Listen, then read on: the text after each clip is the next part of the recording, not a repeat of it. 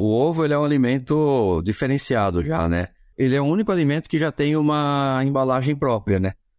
Que ele já tem a casca, né? Claro, a gente tem algumas frutas e tal, mas o ovo ele tem uma embalagem própria, né? Com uma certa resistência.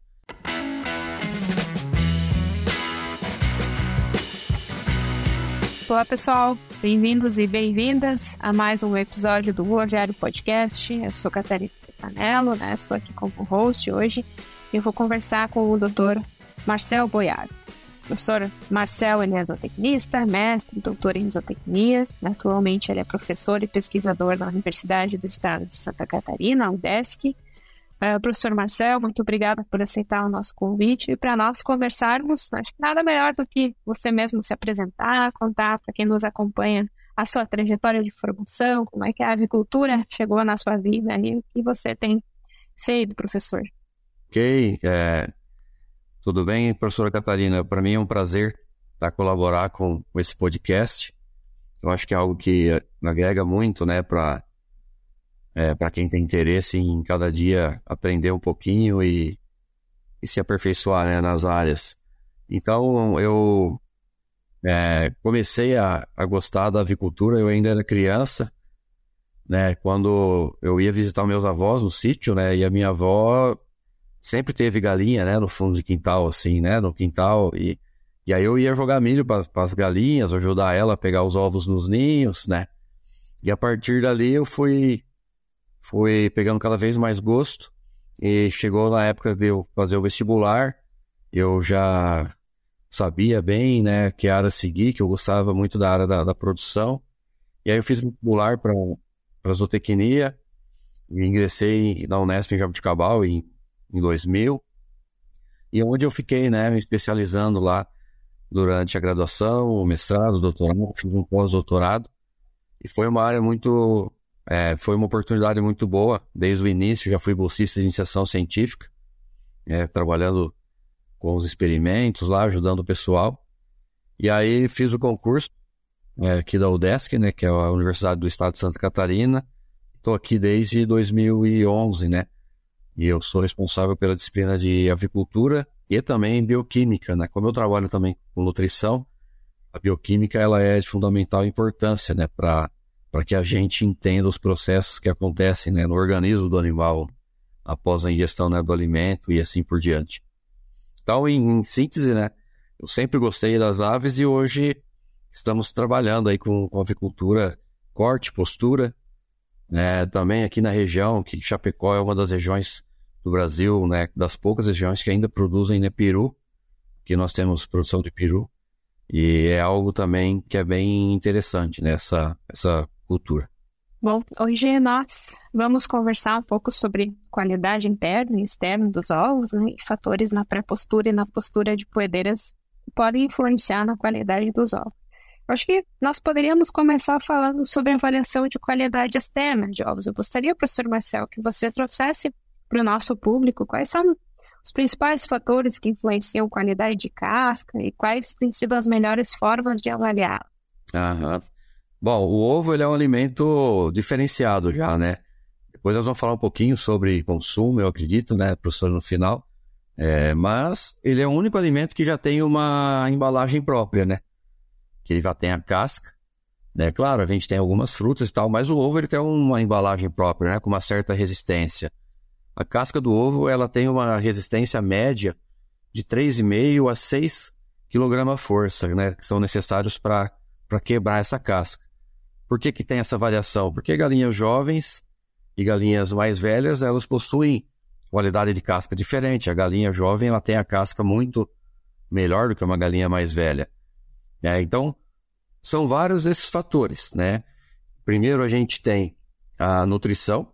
É, a ave ela precisa receber os nutrientes é, adequados né, para ter uma boa qualidade de casca, principalmente né, os minerais, né, fósforo e o cálcio, né, além do, de alguns microminerais. Então a nutrição precisa ser muito bem trabalhada né, para que as aves consigam transformar né, a ração no alimento nobre que é o ovo e também, claro, que ele tenha uma casca de qualidade. Tá? Depois da nutrição, eu considero muito o, o ambiente. A galinha ela tem que estar em conforto térmico, porque se ela está passando por um estresse pelo calor, principalmente, ela vai passar por é, alterações metabólicas que vão causar é, formação de cascas finas ou até mesmo ovos com sem casca, né? Por que, que isso acontece? É, um dos fatores principais é a alcalose respiratória. A gente sabe que durante a formação da casca, a gente precisa ter o cálcio livre, né, o cálcio ionizável né, disponível para essa ave formar a, a casca. É, esse cálcio, junto com o bicarbonato, que a ave vai formar a partir do ácido carbônico mais é, é, o, o, cálcio, né, ele vai, o ácido carbônico vai se dissociar, né?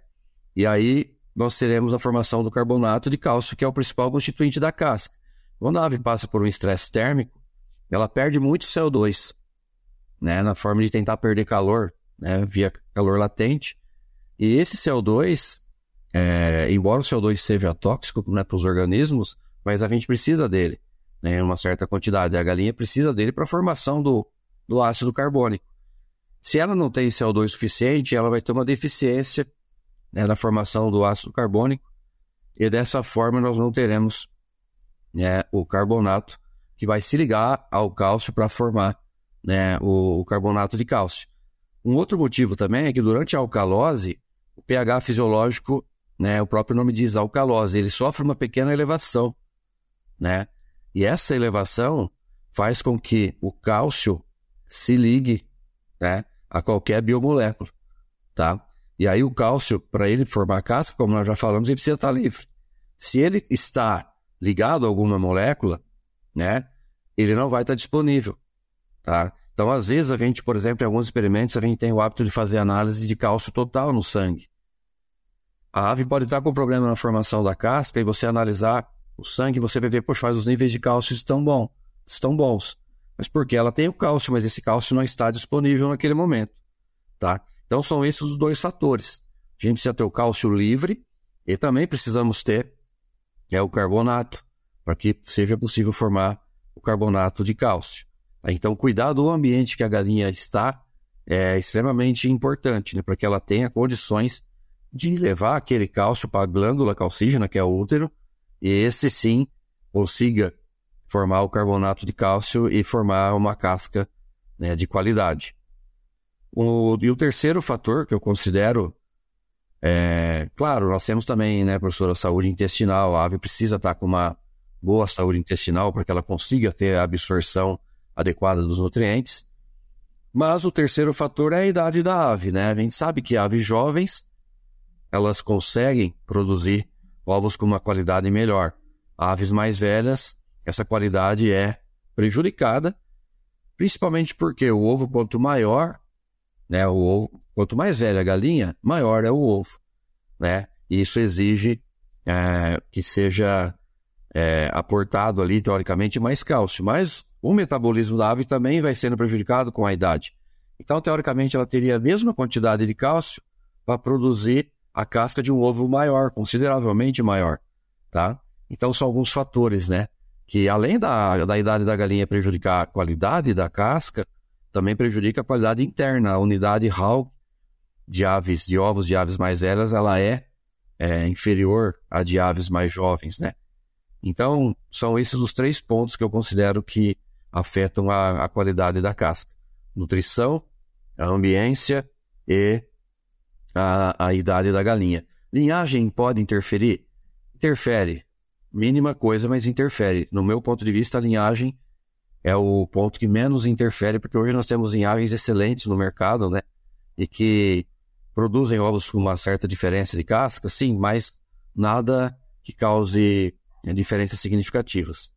Muito bom, professor. Bom, é, é sempre bom, é importante lembrar também que, que a casca é uma das embalagens dos ovos in natura, que é fundamental para manter a qualidade do nosso produto, né? Eu vi que vocês realizaram pesquisas com recobrimento de ovos, né, com o objetivo de manter a qualidade deles durante o armazenamento. Queria que você nos contasse um pouco, né, sobre esses materiais de recobrimento, os objetivos, alguns é. resultados, né, que vocês já obtiveram.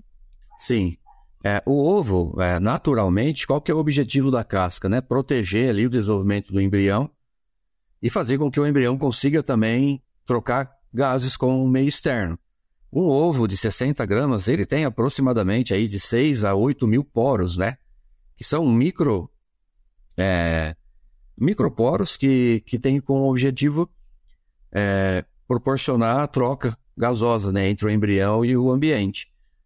Porém, quando a gente fala do ovo para consumo, a gente tem sempre que pensar que por esses poros né, vão acontecer trocas. Vai acontecer principalmente trocas de CO2, né, oxigênio, enfim, isso vai fazer com que aconteça o aumento da câmara de ar. É, o ovo com uma qualidade boa, ele não pode ter câmara de ar com mais de 6 milímetros, né, depois de um certo tempo armazenado. Então a gente tem que pensar dessa forma, tá? Como que a gente faz para é, minimizar essa perda de qualidade, né? Trabalhando com tecnologias de recobrimento. No passado foi muito estudado e até chegou a ser é, bem comentado em algum momento o uso do óleo mineral. Você passa o óleo mineral na casca do ovo e o óleo causa, é, ele obstrui os poros. Se obstruir os poros, você está com o ovo vedado, a casca dele está vedada e automaticamente você vai manter a qualidade desse ovo. Mas qual que é o problema? Quando você faz esse uso dessa tecnologia, quando você vai tentar descascar esse ovo, você não consegue tá, descascar. Mas seria uma tecnologia que já vem né, de anos, é, que já é conhecida. Tá? Existem tecnologias de recobrimento. Né? Tem o pessoal da Embrapa, por exemplo, está trabalhando com nanotecnologia para recobrimento da casca, também com esse objetivo. Você veda esses poros, automaticamente essa troca gasosa é menor. E o que, que é importante a gente pensar? Qual que é o tamponante natural do ovo? É, é o ácido carbônico também. O ácido carbônico ele é o tamponante natural. O ácido carbônico, por ação da enzima anidrase carbônica, que é, é que tem a sua atividade acelerada Quanto maior for a temperatura ambiente, por isso que a gente não deve armazenar ovo em temperatura ambiente, claro, falando de temperatura Brasil, né? Temperaturas aí de 20 graus para cima. A gente tem que guardar sempre o ovo na geladeira, em ambiente refrigerado. Porque essa enzima, ela faz com que aconteça a dissociação do ácido carbônico em água e CO2. Esse CO2, ele tende a ir embora pelos poros e uma parte da água também vai embora, por isso que o ovo perde peso durante o armazenamento, né? Só que uma parte dessa água é aquela que vai causar a liquefação do albúmen. Então, se a gente obstrui os poros, a gente consegue minimizar essas trocas. É, então, esse é um dos objetivos. Então, existem vários materiais que são estudados aí, que têm até ação é, é, bactericida, que podem ser usados, né? Claro, tudo depende também de autorização do, do mapa, né? O que vai ser usado, de que forma. Nós trabalhamos também, na época que eu estava no doutorado, uma amiga minha, a doutora Aline Jean-Pietro, ela trabalhou com atmosfera modificada, sabe? Embalagem com atmosfera modificada, é, com absorvedores de umidade, deram resultados interessantes. Mas qual que é o problema? O ovo ele já é um alimento que no Brasil hoje, felizmente, ele é mais consumido, aumentou esse consumo, né? Mas até pouco tempo atrás ele era pouco consumido, né? E ele é extremamente barato e mesmo assim o consumo não é o que a gente gostaria. Hoje já estamos aí com 252 ovos por habitante. Só que a, essa embalagem, né, com atmosfera modificada, ela encareceria muito. Então a gente tem que pensar em tecnologias que sejam baratas né, e que possam é, melhorar e manter, melhorar não, mas manter a qualidade do ovo durante o armazenamento. Recentemente a gente fez um trabalho, uma dissertação de uma aluna minha, né, da Cristina, que simplesmente a gente usou um processo que foi a imersão de ovos tá, em água morna. Poderia dizer que uma água levemente quente, 52 graus, e nós, tra nós trabalhamos com esses ovos por 10, 15 e 20 minutos né, submersos. E assim, o resultado foi muito bacana. 10 minutos a 52 graus, depois de um mês a gente quebrou os ovos, eles estavam com uma qualidade interna, uma unidade Haug muito boa, que a unidade Haug é a principal variável né, que a gente usa para medir a qualidade interna, né? Qualidade do albúmen. Então existem maneiras da gente manter essa qualidade, tá? Mas enquanto essas, enquanto essas tecnologias não sejam autorizadas, aprovadas pelo mapa, a gente tem que fazer o, o trivial, que é manter os ovos sempre refrigerados, né? O importante seria que todos os supermercados já fizessem isso. Mas, por exemplo, eu moro numa cidade consideravelmente grande, tem 230 habitantes, né? 230 mil habitantes, Chapecó, e os maiores mercados aqui, todos eles já têm gôndolas que são usadas exclusivamente para manter os ovos refrigerados. Tá? Então, tecnologias precisam ser é, estudadas para que seja é, mantido nessa qualidade, que vem, claro, é uma consequência de, da casca, né? Tecnologia de recobrimento é uma delas. É bem isso, né? Qualidade de casca é importante e qualidade interna também, né? Então, agora falando sobre qualidade interna. O que, é importante avaliar? Quais têm sido os melhores métodos para se fazer uma boa avaliação de qualidade interna enfim, garantir um alimento com qualidade para o consumidor? Antes de eu falar da qualidade interna, que tem relação com a casca, né? O que, que o consumidor avalia, né? O ovo de qualidade. Porque existe a diferença. O que, que o consumidor avalia, o que, que o produtor avalia e o que, que a indústria avalia, né? O consumidor, né? E a gente sabe que tem nos até a classificação brasileira, né? Que a casca precisa ser lisa, um formato adequado, né? Uma espessura adequada. É... O produtor ele precisa avaliar a gravidade específica, que indiretamente ela tem uma relação com uma menor incidência de trincas, porque para o produtor é prejuízo o ovo com casca né, trincada. Tá? E para a indústria, né, para aqueles que beneficiam os ovos, que fazem a pasteurização, produzem ovo líquido, ovo em pó, também a indústria ela precisa comprar ovos que sejam com qualidade, que tenham qualidade interna. Porque na hora que você vai separar a gema do albúmen, é uma máquina que faz isso, né? Então, se o ovo não tem uma qualidade interna, isso não vai acontecer. E aí você vai ter o rompimento da membrana vitelina antes do, do momento, e isso vai prejudicar o processo. Então, a qualidade interna do ovo a gente avalia de, de várias formas. A primeira delas, a gente tem que sempre prestar atenção que o albúmen tem que ser viscoso, né? bem concentrado, ter uma altura boa, porque a partir da altura do albúmen e do peso do ovo, a gente chega, através de uma fórmula logarítmica, a gente chega ao, à unidade Hauge, né? E a unidade Hauge ela vai variar de 0 até 110. Quanto maior for a unidade Hauge, melhor essa qualidade interna. Então o albúmen ele não pode ter, é, não pode ser opaco, não pode ter manchas, tem que ser translúcido, né? A gema tem que ser bem centrada, né? É, de preferência o mais próximo do centro ali do albúmen. A gema não pode ter um diâmetro muito grande. A gema precisa ser alta com um diâmetro menor. Conforme o, o ovo vai ficando velho, o albúmen vai se liquefazendo e a gema também, ela vai perdendo, a altura dela vai diminuindo e ela vai ficando é, mais larga. Aí vem ter uma outra análise que chama índice gema, que é a relação altura e largura da gema, tá? Então, essa gema também, né? Ela não pode ter manchas de sangue ali. Essas manchinhas às vezes acontece que vem lá da, do, do, processo às vezes da ovulação, né? Que fica e está ali no ovo. Então isso seria a questão visual. É, outra coisa que é alterada com o armazenamento é o pH. O pH do ovo ele aumenta conforme o ovo fica armazenado, né? Devido a essa perda de CO2 para o ambiente. Então, o pH do ovo também é uma forma é, objetiva que a gente tem de analisar. Né? Outra variável muito comum e muito importante é a questão da coloração da gema. É, o consumidor ele gosta, pelo menos é o que acontece no Brasil, eu não sei é, em outros países, mas o consumidor brasileiro ele gosta muito né, de comprar aquele ovo e ver aquela gema bem amarelinha, né? Então, é, esse é um tipo de avaliação bem subjetiva e que as pessoas dão preferência para para ovos mais vermelhinhos, né, mais amarelados. Já me perguntaram, professor, o ovo com a gema mais amarela é mais saudável? É, é uma pergunta muito comum, né? É, depende, tá? Por quê? O que, que confere a cor para a gema? São né, os carotenoides, tá?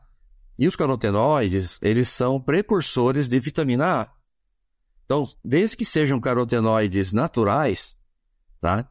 Esses carotenoides, eles vão ser metabolizados pelo nosso organismo para que o nosso organismo produza mais vitamina A, tá?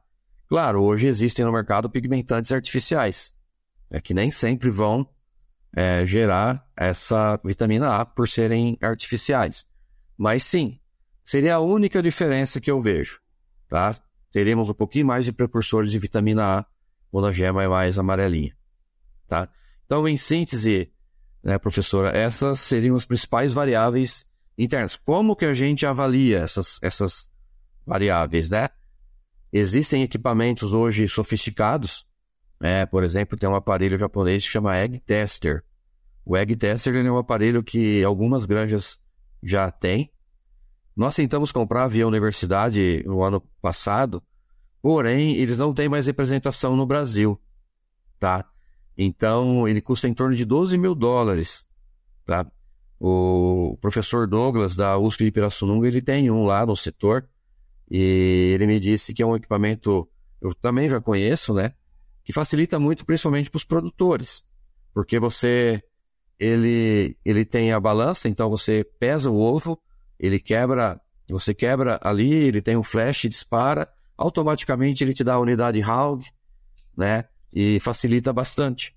Porque a maneira mais comum de se analisar a unidade Haug é manualmente, né? A gente tem um micrômetro adaptado, a gente mede a altura do albúmen em três pontos, tá?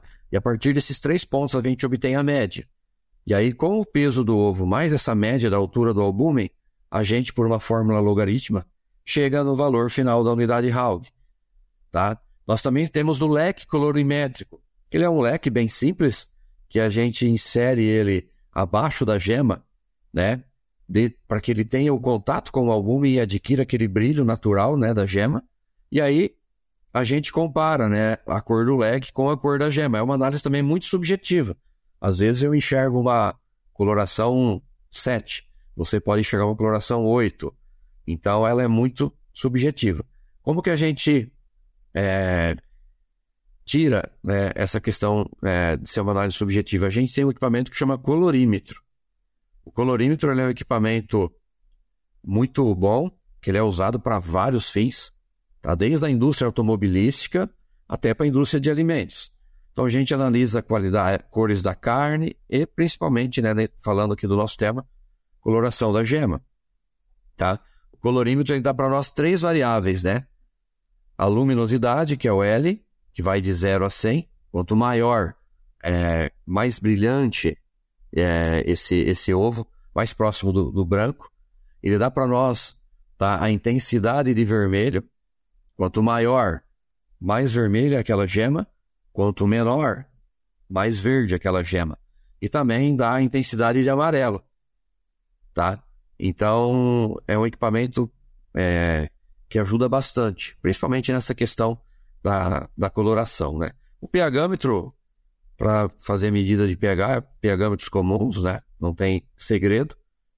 E, em síntese, são essas as análises. A gente também tem na universidade um texturômetro, Tá? O texturômetro, o que, que ele é? Ele é um equipamento que o Egg Tester também tem, né? Essa, essa função. O texturômetro, ele então entra em contato com a casca, ele executa a quebra da casca e, e diz para nós qual é a força necessária para quebrar aquela casca. Eu já disse no início, né, que é em torno de 5 quilos quando nós temos um ovo de, de qualidade boa. Tá? Então essas seriam as, as principais variáveis que a gente avalia. Voltando a falar sobre as aves. Né? Postura comercial, todas as fases elas importam no desenvolvimento da ave que está se preparando para um ciclo produtivo e cada vez mais tem sido bem aproveitado. Né? Queria chegar na fase de pré-postura, se professor puder comentar sobre os principais cuidados que precisam ser tomados nessa fase, porque eles vão exercer depois influência na qualidade dos ovos e também para que os lotes sejam mais produtivos. Uhum.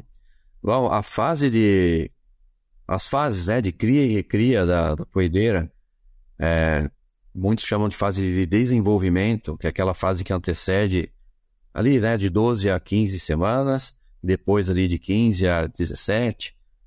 São fases extremamente importantes porque A galinha, ela deve iniciar sua postura no momento adequado. Ela tem que estar com o seu corpo pronto, né? Para que ela possa iniciar a sua postura. E além disso, a gente tem que trabalhar essa maturidade sexual para que ela atinja a maturidade sexual e o desenvolvimento corporal nos momentos adequados. Então, primeiro ponto que a gente tem que tomar muito cuidado é pensar no peso correto da ave conforme a idade, mas o principal, não adianta eu ter algumas aves dentro do padrão. Eu preciso ter uma boa homogeneidade do lote.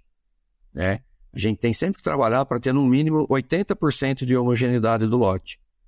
Né? 80% das aves é, tem que estar tá com uma variação mínima entre os seus pesos corporais. Além disso, no momento que a gente vai iniciar o estímulo luminoso, né, que é o momento que a galinha está pronta, né, e aí a gente já pode iniciar o estímulo luminoso para que ela inicie né, a sua produção. Esse estímulo também tem que ser dado no momento correto. Tanto galinha podeira comercial quanto matrizes pesadas, a gente tem que tomar muito cuidado, sabe? É preferível, às vezes, atrasar o estímulo do que a gente antecipar. Quando você antecipa o estímulo luminoso, a ave, ela provavelmente ainda não vai estar com seu corpo preparado para início de postura. Nós teremos no momento do pico muito problema de prolapso, tá? Além disso, a ave que inicia sua postura precocemente, a média de peso de ovos durante toda a sua vida vai ser menor. Quando você atrasa o estímulo, você garante que essa ave iniciou no período mais do que adequado e você não vai ter esse problema de ovos menores durante a sua vida produtiva, tá? Então, esses seriam os pontos de manejo. Manejo de controle de peso, uniformidade e também é, luminosidade. A ave ela não pode ter estímulo antes do período adequado. Né? O programa de luminosidade ele tem que ser ou constante ou negativo ou decrescente até o momento em que ela esteja pronta para receber o estímulo. Tá? Esses seriam os pontos falando aí de manejo que influenciam totalmente na fisiologia.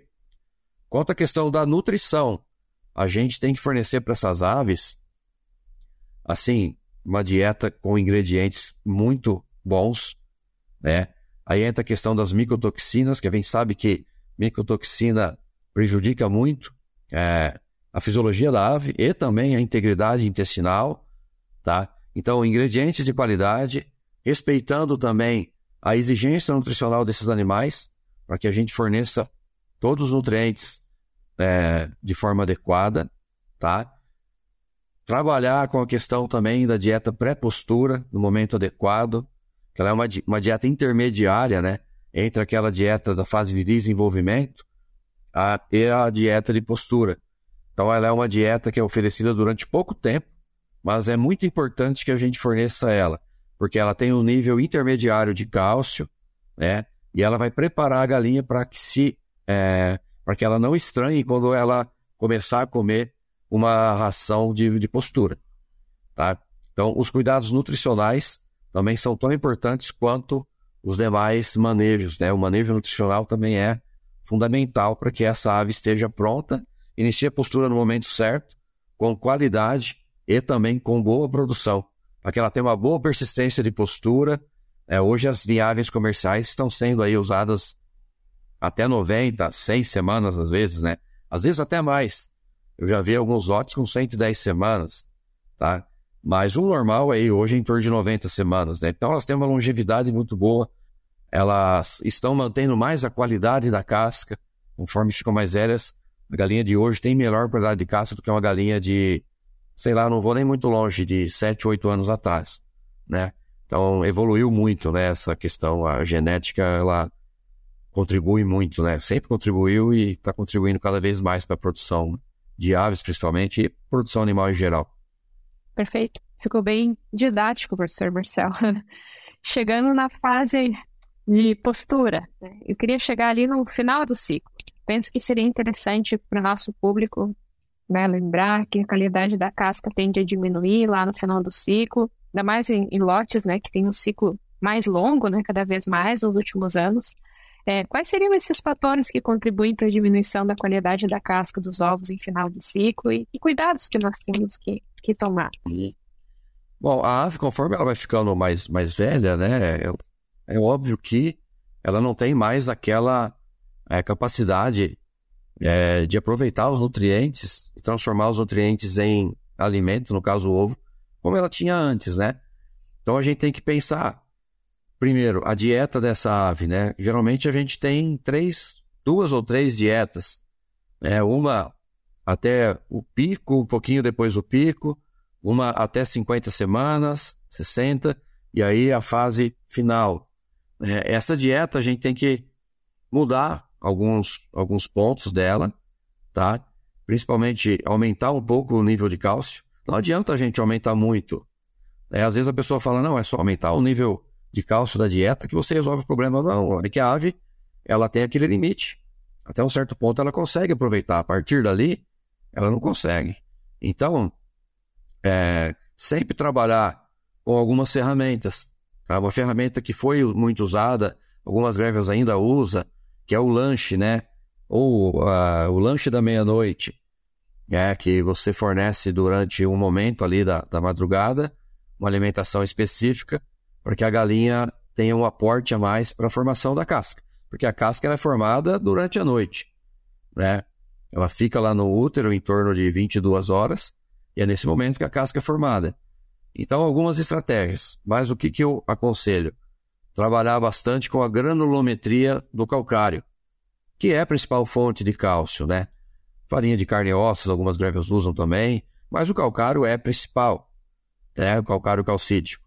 Então, trabalhar a relação calcário fino e calcário grosso. Existem várias granulometrias, mas o que, que se indica? Conforme a idade da ave, a gente ia alterando essa relação, quantidade de calcário fino e calcário grosso. Começa ali com uma relação 45, 55, e aí você vai aumentando a quantidade de calcário grosso conforme a galinha fica mais velha. É, podendo chegar aí a 60, 65% de calcário grosso, às vezes até mais, tá? Esse é um dos pontos, né? São ferramentas nutricionais. Porque a ave ela já não tem aquela capacidade. Porém, se a gente trabalhar com essas ferramentas, a gente consegue melhorar essa qualidade. Eu sempre uso como exemplo é, para os alunos é, uma rua. Imagina que você tem uma quantidade X de asfalto para fazer uma rua de 100 metros, tá? E aí, de repente, você precisa usar essa mesma quantidade de asfalto, mas para fazer uma rua de 200 metros. Concorda comigo que esse asfalto vai ter que ser mais fininho para você conseguir fazer essa rua maior? Tem esse fator também. O ovo ele fica consideravelmente maior quando a ave é mais velha. Então ela tem, na melhor das hipóteses, a mesma quantidade de cálcio, a absorção ela muda, né, com a galinha mais velha, para produzir um ovo consideravelmente maior, tá? Então esse é um outro fator. O, a, conforme a galinha fica mais velha, o ovo ele vai crescendo linearmente, né? O, seu peso vai sendo linearmente maior. E aí a quantidade de nutriente dela não, não, não acontece isso a eficiência de absorção diminui. Um fato curioso, durante a formação da casca, tá? A absorção de cálcio aí, ela é em torno de 70, 75%. No momento que a galinha não está com a casca em formação, essa absorção cai consideravelmente, 45, 50%. Né? A galinha também, ela é, é assim, é um, é um animal muito, muito é, eficiente a questão hormonal, né? né? A, o paratormônio, né? a calcitonina, no momento em que ela precisa de um certo aporte, ela empresta cálcio dos ossos medulares. Em seguida, ela devolve esse cálcio. Então, assim, é um processo muito bonito, né? A bioquímica, é, a fisiologia da, da galinha. Então, professora, em síntese, são esses os fatores. Sempre pensar uma galinha saudável, tá? A gente sabe que nós temos problemas sanitários. Por exemplo, já tem é, um novo tipo de, de bronquite infecciosa. Foi detectado um novo tipo de, né, de vírus que é, está aí no Brasil. A bronquite infecciosa, a gente sabe que é uma, uma questão sanitária né, que causa queda na qualidade da casca. Tá? Então, são N fatores, né? A gente tem que evitar eles. Um lote saudável, bem nutrido, bem manejado. Eu acho que aí a gente consegue ter uma qualidade de ovo melhor no final da vida produtiva da galinha. E aí, para nós finalizarmos essa nossa conversa, vou falar um pouquinho de consumo de ovos. Os ovos, eles ainda são uma fonte barata né, de proteína em relação à sua composição nutricional, e nós ainda temos muito potencial para aumento de consumo de ovos no Brasil.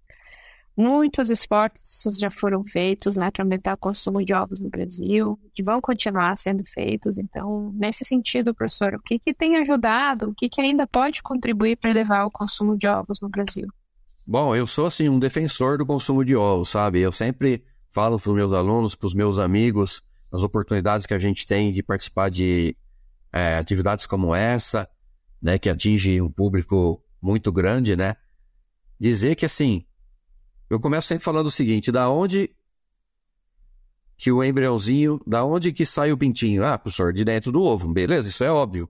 Mas já pararam para pensar que para formar uma vida, a gente tem todos os nutrientes ali dentro. Então, o ovo ele tem tudo que é necessário para formar uma vida. Então, assim, isso já quebra qualquer é, defesa que o ovo é, faz mal, né? Antigamente, o ovo ele era visto como é, bandido, né? Ah, por causa do colesterol e tal. Assim, ó, um ovo de 60 gramas, ele tem em torno de 300 miligramas né, de colesterol, tá? É uma quantidade muito baixa, né? Por outro lado, é, a maioria da gordura do ovo é gordura boa, ou monoinsaturada ou poliinsaturada. Mais de 70% dos ácidos graxos são ou mono ou poliinsaturados. Tá? Sem falar na, no valor biológico, na qualidade dos aminoácidos, né? Tudo mais. Hoje, o consumo de ovo no Brasil, de 2022, se não me falha a memória, foi de 252. Eu fiquei muito feliz. Nós tivemos a questão da pandemia, né? Aumentou, aumentou o alimento no mundo todo. Isso, óbvio, que estimulou o consumo do ovo. Mas o ovo ele tem sido é, visto de uma forma diferente né, por formadores de opinião. São pessoas que no passado falavam mal, hoje já estão mudando, estão, na verdade, estão estudando né, o que na verdade é ovo antes de falar besteira. Isso tem melhorado. É, algumas, por exemplo, é, existiu uma época, me perdoem, hoje eu não sei se ainda existe, mas a Ovos Brasil, né, que é uma, uma, uma associação sem fins lucrativos, né, que deu uma força muito grande para melhorar o consumo de ovo no Brasil. Então, cada um tem que fazer a sua parte, nós que somos né, do agro, né, da, da cadeia, sempre estimular o consumo, e esse consumo tem, tem aumentado, né? Felizmente tem aumentado, e eu acho que é o trabalho de formiguinha, sabe? Cada um fazer a sua parte, porque já está mais do que provado que o ovo é extremamente nobre, né? Um alimento nobre, barato. Muita gente hoje está reclamando, poxa, tô, tá, tá sete reais a dúzia. Eu falei, pô, mas com sete reais a dúzia, hoje, quanto está o quilo da carne, né? Então, assim, não dá para reclamar. O produtor também tem que ter o lucro dele. A gente está passando por um momento de alta de alimentos no mundo todo, né? Não é só aqui no Brasil. Então, o ovo ele seguiu. Mas mesmo assim, ele ainda é a proteína animal mais barata que nós temos. Então, a gente tem que comer ovo, tem que estimular o consumo de ovo. Ah, é, é esse que, o recado que eu, que eu deixo, né?